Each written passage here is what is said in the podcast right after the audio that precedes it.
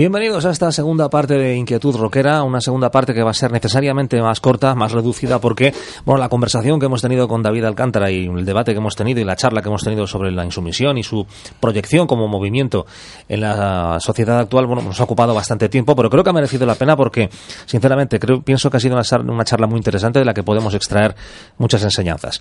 Y bueno, pues vamos a hablar de, bueno, de algo que tiene mucha amiga y que de hecho en esta primera media hora, en esta última, mejor dicho, en esta última media hora de programa vamos a lanzar fundamentalmente como introducción. Luego entraremos en ello más en profundidad y también con la presencia, espero, en futuros programas de periodistas y de expertos que también pueden arrojar luz acerca de la naturaleza de esta institución que se llama el Club Bilderberg, ¿no? Efectivamente. Efectivamente, un grupo que se ha tratado conspiranoicamente ¿eh? en estas, en estos motivos conspirativos eh, se le ha tratado y es muy poco conocido, muy poco conocido, aunque parece ser que últimamente parece ser que se empieza a conocer un poco más, que parece ser que hay más difusión de noticias sobre ellos, pero que sin embargo os puedo garantizar que todo lo que se sabe es como un iceberg. Es la punta nada más, punta ¿no? nada más, porque todo queda. Pero efectivamente es el anhelo y el sueño de la gente desde los anales de la humanidad, de estas mentes desvariantes, de controlarlo absolutamente todo, de ponerlo todo bajo su poder. ¿eh? con el único objetivo de ser los únicos beneficiarios de todo lo que la humanidad produzca. O sea, la idea de un gobierno mundial. Gobierno mundial y secreto. De ahí nace, de este grupo, nace eh, pues la expresión ya, ya comúnmente conocida de globalización, Sí. porque efectivamente lo que quieren es globalizar. ¿eh? Eh, todo, todo el poder en un grupo de señores de, de unos 50, 60 personas, Ah.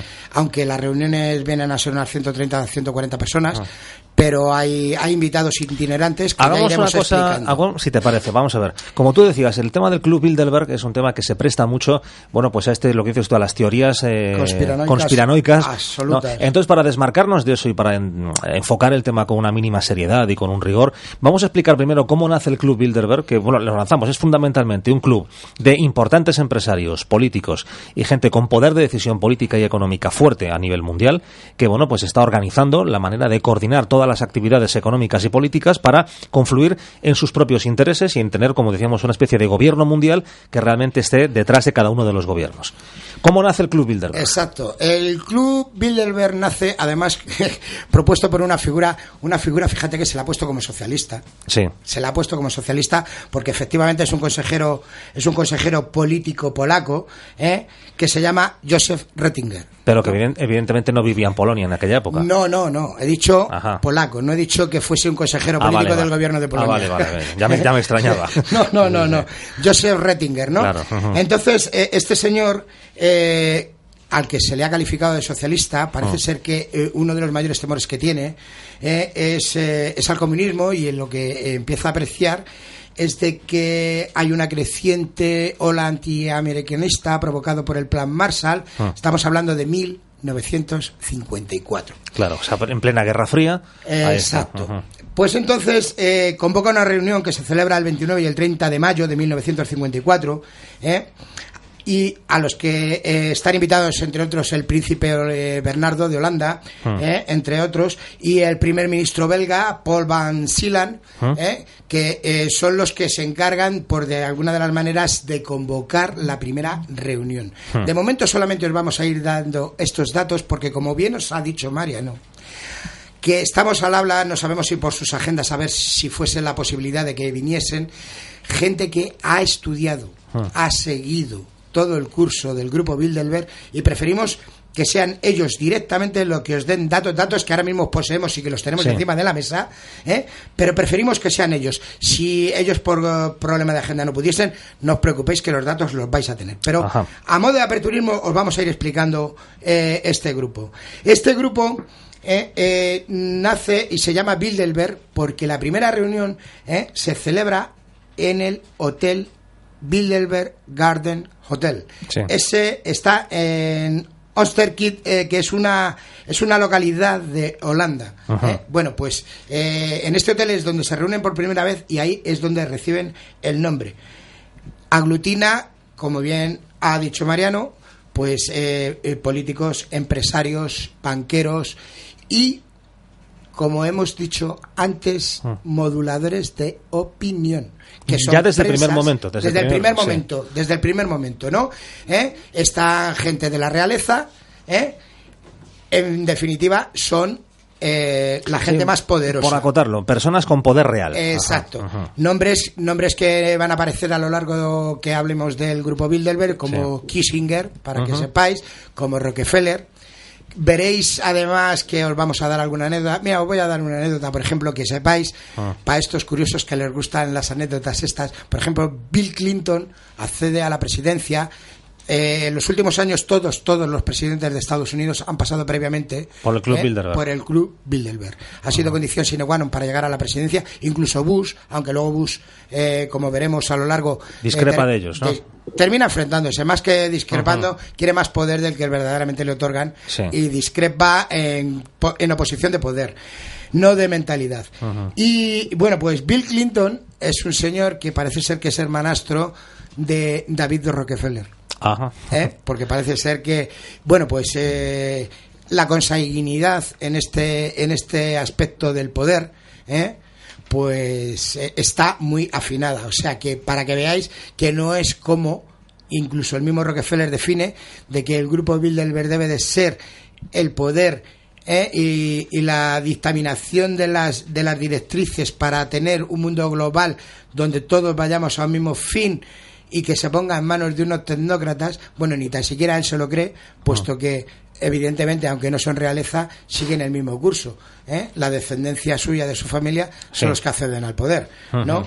Deciros que, bueno, pues... Eh, eh, Pero una cosa, española- para, para no, para no diluirnos en el tema, y por- porque tenemos poco tiempo además. Sí. Vamos a ver, el, el- efectivamente, la idea original de crear el Club Bilderberg es eh, eh, organizar un, eh, un método de, de económico, político y financiero que sirva como una oposición mucho más efectiva y mucho más fuerte a la Unión Soviética y al comunismo de lo que existía hasta entonces. No, no, va mucho más lejos. Se- no, bueno, va mucho más lejos después. Pero ese, es, digamos, esa es la primera idea.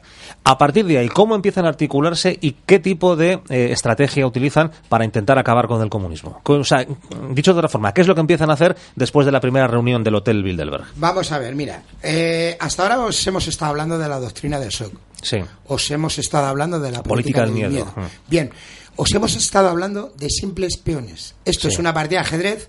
Os hemos estado hablando de simples peones, de Ahora ya correvendiles. entramos con la reina, el alfil, los, los caballos. Pero no, incluso más. Ahora entramos con los jugadores. Estos Ajá. son los que muevan. Las los que piezas, mueven las claro. piezas y los que mueven las fichas.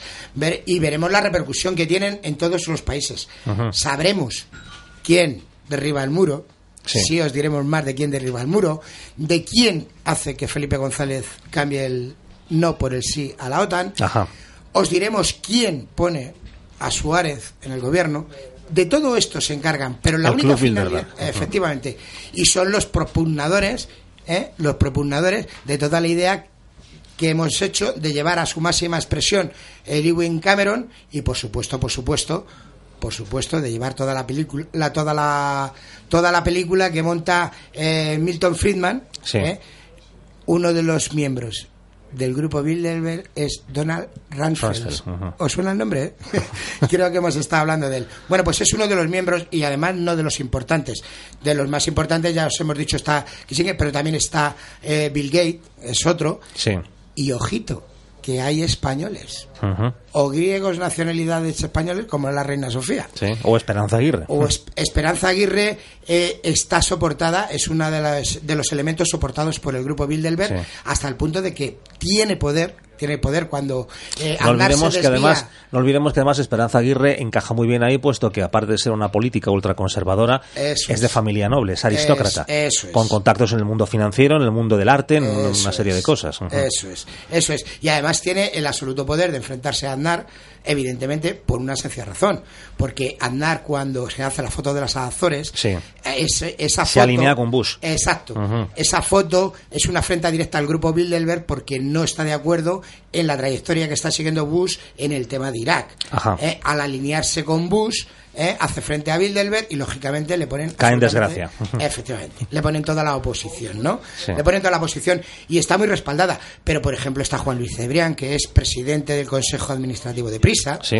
¿eh? un periodista que no ejerce como periodista. Por eso No, los llaman Juan creadores de es un empresario, es un empresario que ha creado, bueno, que se ha encontrado con eh, todo un imperio mediático que, que se está cargando, porque el grupo Prisa estábamos en, en situación de predemolición, claro. pero que evidentemente cuando el grupo Prisa se acabe de destruir por completo, él se va a quedar a salvo, él va a quedar a flote. No, no, de eso no te quepa ninguna duda. evidentemente, pero porque están que- transformando. lo está- Ujú. están tirando prisa, pero están creando Claro. otros medios de comunicación y precisamente incluso ellos mismos se llaman creadores de opinión. Sí, O sea, no se llaman ni periodistas porque, eh, curiosamente, quien, quien hace de escribas en el consejo, en las reuniones del consejo del foro de Bilderberg, llamarlo Sí. consejo, foro, grupo, como os dé la gana, vale cualquier nombre, ¿eh? son dos periodistas de Economist The Economist, claro. Pero tienen absolutamente prohibido decir absolutamente nada de lo que se produce en esas reuniones. Ajá. Pero curiosamente, de vez en cuando salen artículos, por- eh, como ha salido en Le Monde, como ha salido en el New York Times, como ha salido en periódicos, que están plenamente aceptados por el grupo O sea, Bilderberg. inspirados por ellos.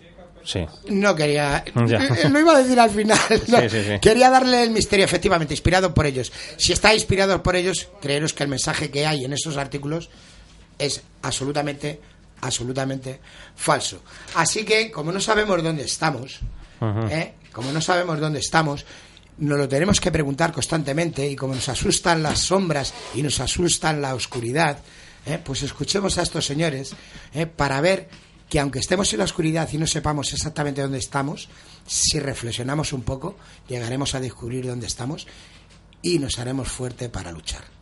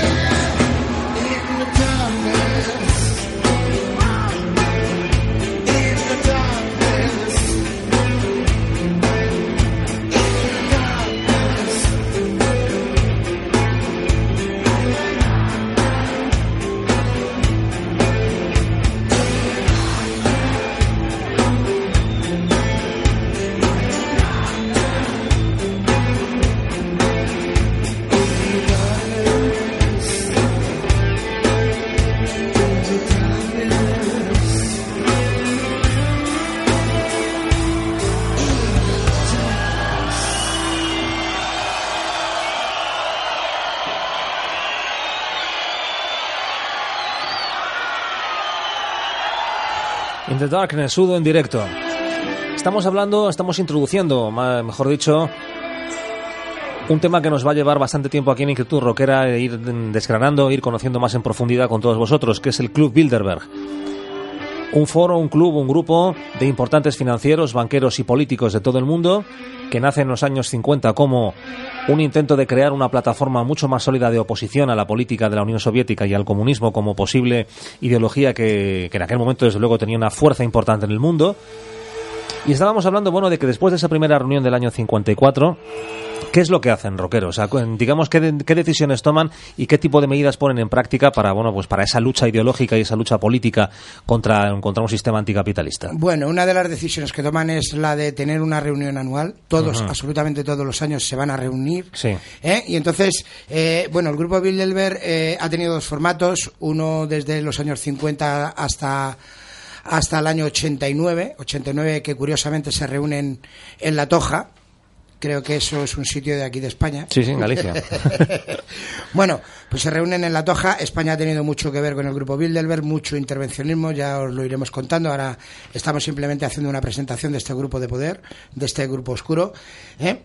Y se reúnen todos los años, eh, por supuestísimo, en chabolas, en barriadas bajas, bueno, en los mejores hoteles del mundo, a todo lujo, con toda una serie de eh, seguridad de inaccesibilidad por parte absolutamente de nadie. Las invitaciones son estrictamente limitadas.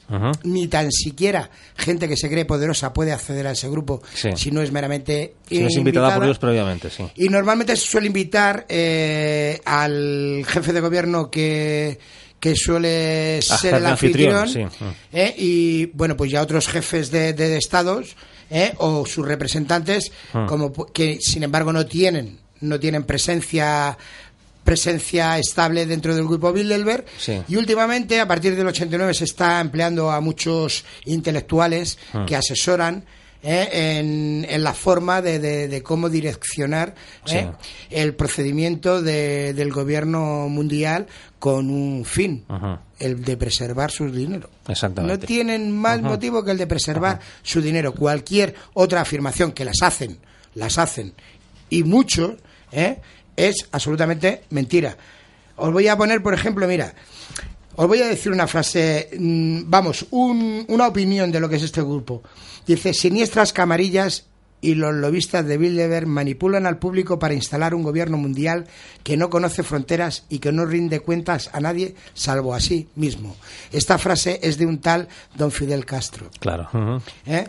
Eso es para decir a aquellos que piensan y que siguen diciendo que este grupo no existe, ¿eh? que sepáis que lo conocen absolutamente todo el mundo. Pero en cualquier caso, eh, yo hay algo que, que añadiría ahí. Vamos a ver, yo evidentemente me consta por, por multitud de testimonios y de pruebas que el Club Bilderberg existe como tal y que además y que evidentemente es una organización muy, muy, muy poderosa y que aspira a convertirse, por así decirlo, en un gobierno mundial en la sombra. Si no lo es ya, Pero, pero no olvidemos que en el fondo, eh, digamos, el Club Bilderberg no es más que la plasmación, la visualización de, de lo que es el poder capitalista en sí mismo, que ya existía antes del Club Bilderberg y que funcionaba más o menos con los mismos parámetros. ¿Por qué? Porque el capitalismo, siempre lo hemos dicho, no tiene ni patria ni pasaporte. es la concentración. Es la concentración del capital. En que, ahora es- que esto se organiza, digamos, con un club, con unas siglas determinadas y con unas personas detrás. Bien, perfecto. Pero evidentemente, em, esto no es una invención original. Esto no es más que, digamos, la, la culminación de un proceso en el cual eh, todos los grandes poderes del capitalismo han confluido para decir, bueno, ahora que tenemos los medios de comunicación, los medios eh, eh, tecnológicos, toda clase de, de posibilidades para concentrar más aún el poder y para aumentar la productividad, vamos a darle, digamos, una estructura orgánica, vamos a organizarlo de alguna forma. Pero quiero decir que el Club Bilderberg no es ninguna idea original. No, es en no. el fondo el capitalismo puro No, y duro lo que hemos que dicho. toma forma en una organización Es lo que hemos dicho al principio de, de empezar la presentación de este grupo, que es el sueño más ancestral de estas mentes desvariantes que tiene la humanidad, que han pensado que la humanidad, que vamos, que, eh, Sí, que el mundo les un acta- pertenece, claro. Exacto, que tienen un acta notarial de propiedad sobre la humanidad, ¿no? Exacto. Y que la humanidad ha nacido y se ha creado para lucramiento y holgorio de ellos, ¿no? Sí, sí. ¿Eh? Y efectivamente lo único que se les preocupa en cualquier directriz ¿eh? que tomen es la preservación de su dinero. Estos señores, estos señores, os voy a dar otros datitos así a modo de Ah. Sí, sí, presentación, son los que financian absolutamente, absolutamente todo, todo el golpe de Estado, todos los movimientos de Pinochet Ajá. y de una junta militar en Argentina Sí. los que hacen todo, todo, todo, todo, la desregularización en Brasil y en Sí. Uruguay, todo está financiado por, Por el Club. Ujú. Son los que tiran el muro, son los que tiran la Rusia comunista, Sí. son los que dan apoyo manifiesto a la parte más, más ultraderecha de la parte comunista del este de Europa. Son los que provocan que Es Alex solidaridad, por Eso ejemplo. es. que a Alex Walesa le den el premio Nobel. Eh, ponen papas, ponen reyes, ponen presidentes, Ah. quitan a su antojo y ponen y dan las directrices oportunas de cómo se debe de comportar todo y cada uno de los países. ¿eh? Y cuando alguien, cuando alguien no les hace caso, ¿eh? Que está en, en el poder, como hemos comentado antes, como Bush, Ajá. lógicamente se tienen las represalias. Y si Bush no ha tenido más represalias es porque todavía tiene el poder de que está su padre. Sí. ¿eh? Su padre que es muy afín al grupo Bilderberg, ¿no? Si no, habría ido bastante más bajo, habría caído bastante más bajo. Cuando digo caer, ayer precisamente lo comentábamos Mariano Sí, sí, y yo, cuando decimos que esta gente cae, evidentemente no lo pongáis que se los tiran a nuestra altura. Claro. No, no, porque a mí me gustaría que me tirasen como los han tirado a ellos. Ya. ¿no? O sea, cuando caen es pues como Ruiz Mateos, como Mario Conde, Sí. como el Bush. O sea, que cuando, una vez que han caído, claro, viven como Dios. Siguen viviendo en una mansión alucinante Dios. con garaje, piscina, Efectivamente. tarjeta Visa Oro, etcétera, etcétera. Claro, pero eso comparado con las grandes fortunas como Bill Gates, como Kissinger, como, como los Rockefeller, pues es que está eh, a la altura de las chabolas, más o menos, ¿no? Eso me, me recuerda a una frase de, de una excelente película de Oliver Stone que era Wall Street, ¿te acuerdas? La Ah, primera. sí, sí, sí, cuando, sí, eh, cuando está Michael Douglas, que hace de Gordon Gekko, el gran capitalista, eh, introduciendo en su mundo a, la- ese, a ese joven eh, broker, que le dice, vamos a ver, no te equivoques, chico. Ser rico no es que viajes en primera. Ser rico es que tengas tu propio avión. Eso es.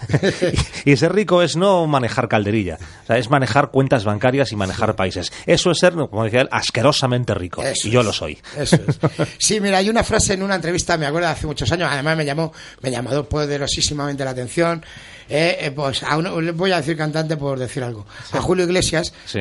eh, que le hacían una entrevista, ¿no? Y entonces en una pregunta inoportuna, inoportuna de la reportera, le hace la pregunta que, que cuánto, que a cuánto asciende su capital, que cuánto dinero tiene, ¿no? Sí.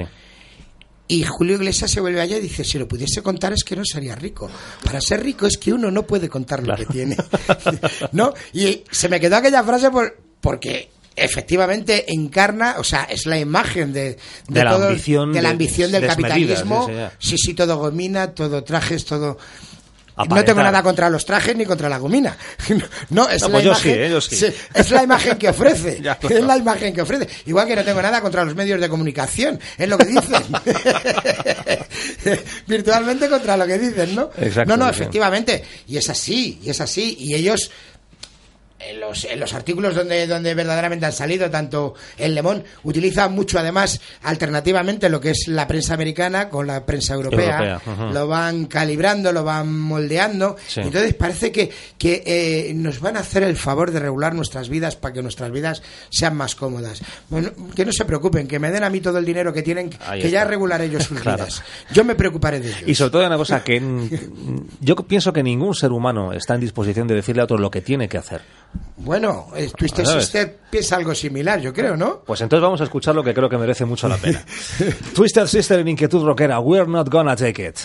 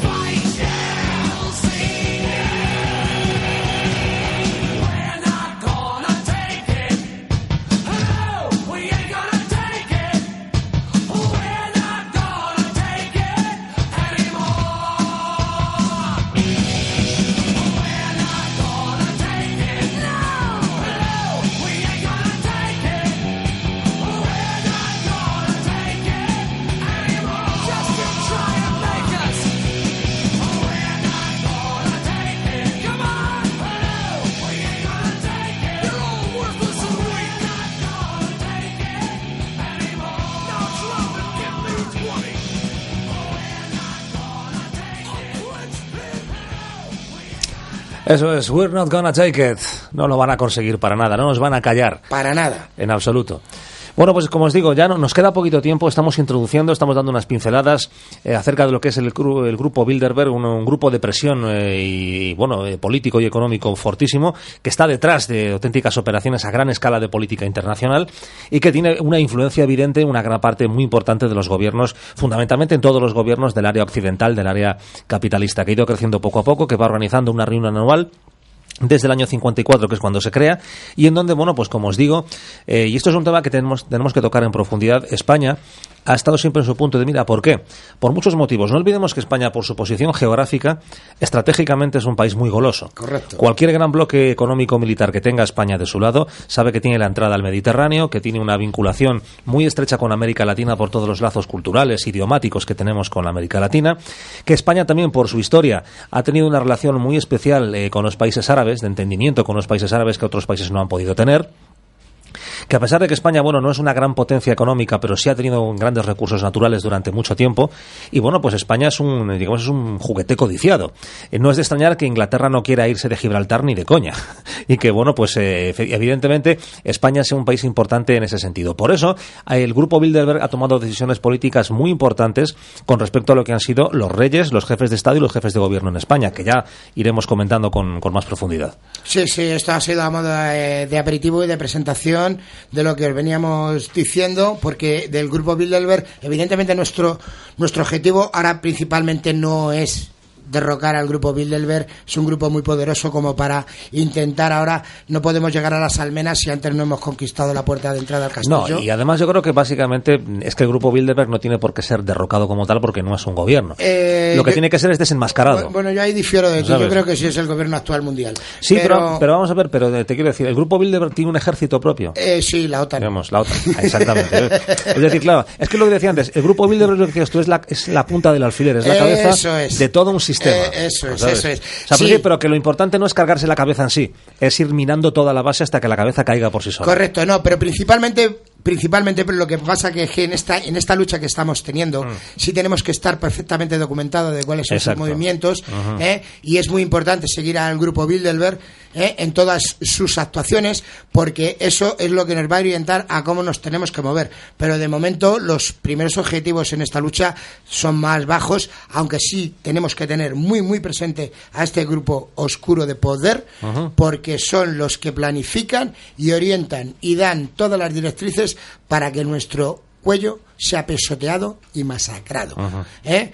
Y como da la casualidad que de momento no hay ninguna pandemia que nos ayude y se cargue solamente a ello, ¿no hay pandemias para ricos? No. No, qué pena. Curioso. Todas son siempre para gente malnutrida, ¿eh? mal vestida, que vive en el tercer mundo. qué- qué mala hasta suerte. las catástrofes Qué naturales, mala fíjate. tenemos. ¿eh?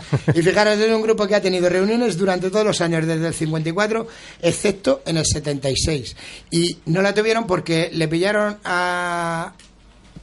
Coño, a otro, a otro de la realeza. ¿Ah, sí? ¿A quién? Al príncipe Bernardo de Holanda le pillaron en una affair ¿eh? con una corporación de líneas aéreas Sí. ¿eh? y el escándalo fue de tal magnitud que tuvieron que suspender la asamblea. Echarle tierra al asunto de momento y esperar el año que viene, ¿no? Por eso que os sirva esto a modo de aperitivo y de presentación, porque ya os digo que estamos en conversaciones con periodistas que han seguido y que han participado en la investigación de este grupo, que nos van a decir hasta dónde llegan estos señores. ¿Con qué nos despedimos, Mariano? Rockero inquieto, nos tenemos que marchar. Nos vamos, bueno, pues, como siempre, intentando lanzar un mensaje, bueno, pues de preocupación, lógicamente, pero también de optimismo. También, oye, de que salgamos a la calle con los corazones ardiendo. Por supuestísimo. Así que ahí estamos. Nos vamos ya.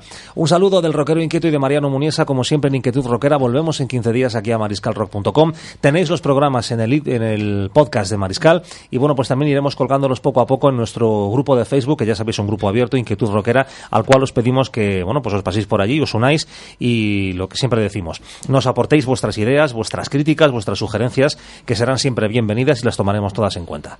Lo dicho, nos vamos. Buen fin de a todos. Hearts on Fire, Hammerfall. Buen fin de-